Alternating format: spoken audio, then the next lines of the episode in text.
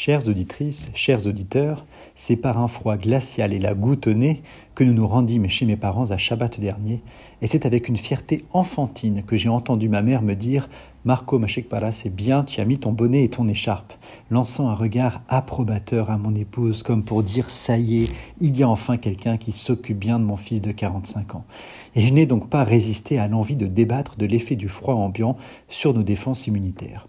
À l'évidence, il existe de nombreuses observations reliant la température ambiante et nos défenses, et même des études qui ont montré que l'exposition au grand froid augmentait le risque de tomber malade, mais pas l'exposition répétée à des températures basses.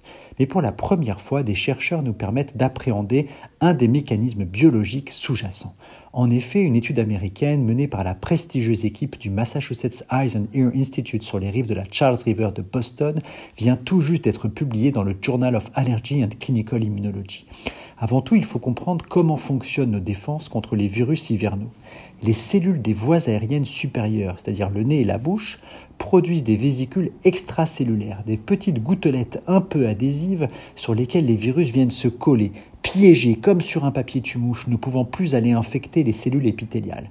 Ces gouttelettes microscopiques agissent comme une barrière physico-chimique, mais aussi une barrière moléculaire car elles contiennent des petites séquences d'ARN, on appelle ça des micro-ARN, pouvant pirater le logiciel des virus et les détruire. Elles ont donc un rôle de protection et un rôle de défense immunitaire.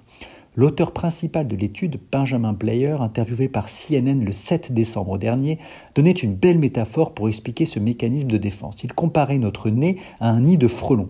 Ainsi, l'attaque représentée par la pénétration de virus dans nos voies aériennes entraîne une libération des vésicules extracellulaires, exactement comme si vous secouiez un nid de frelons, libérant ainsi ces insectes redoutables qui foncent attaquer et détruire l'agresseur.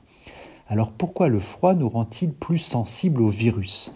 Eh bien parce que le froid détruit ces vésicules extracellulaires qui perdent leur propriété de défense, un peu comme si les frelons devenaient incapables de voler ou de piquer dans le froid. Attention, il s'agit d'une étude in vitro, mais le concept a été validé sur 4 patients exposés pendant 15 minutes à une température de 4 degrés la température de leur nez est descendue à presque 0 degré. Et dans ces conditions, les vésicules extracellulaires perdaient leur récepteur de surface et donc leur propriété adhésive et perdaient aussi la moitié de leur micro-ARN et donc leur propriété immunitaire. Le froid limite donc notre capacité à nous défendre contre ces virus hivernaux qui viennent frapper à la porte de nos narines.